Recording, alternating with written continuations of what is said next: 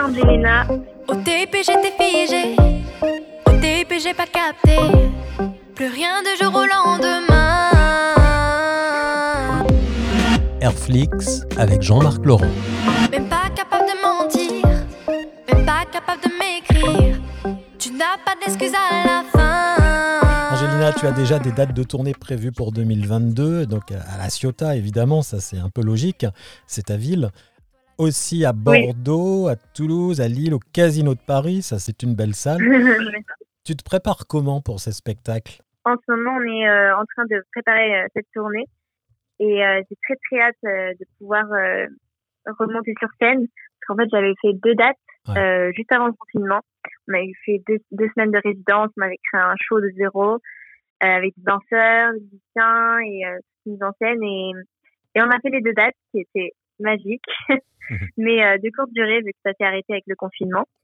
Et, euh, et, là, on est encore plus prêt à, à, repartir, ça nous donne donner encore plus de force, je pense, à tous.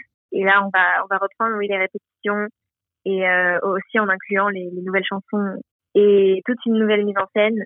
Et euh, ce sera très différent en tout cas de la première tournée, toute une nouvelle tournée en fait. Je veux que tu danses près de moi,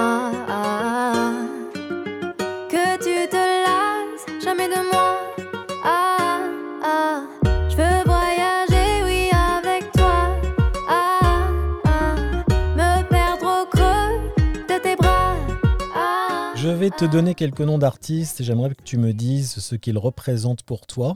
Mhm. Ariana Grande. Oui. Oui, Ariana Grande, c'est euh, une artiste que, que j'aime énormément et dans toutes ses musiques, sa manière de aussi d'être de, sur scène avec des danseurs. J'adore euh, tous ses albums et même le dernier qui est sorti. Soprano. J'ai rencontré pour la première fois Azio Kids il était venu en coach surprise. D'ailleurs, récemment, j'ai fait sa première partie à Martigues. Et c'est vraiment une superbe personne. Il est vraiment super solaire. Il vient du sud aussi. Et on a un point commun aussi sur ça. Imagine Dragon. Et alors, oui, j'ai chanté euh, une cover, deux, pour mon premier album. Et ça m'a permis de, de, aussi de, de, toucher un autre public euh, qui parlait anglais. Mm-hmm. Et j'adore ce groupe euh, musicalement. Euh, c'est vraiment euh, super. Et justement, tu parles de covers. C'est important de savoir faire des covers aussi. Ça, ça t'enrichit sur quoi?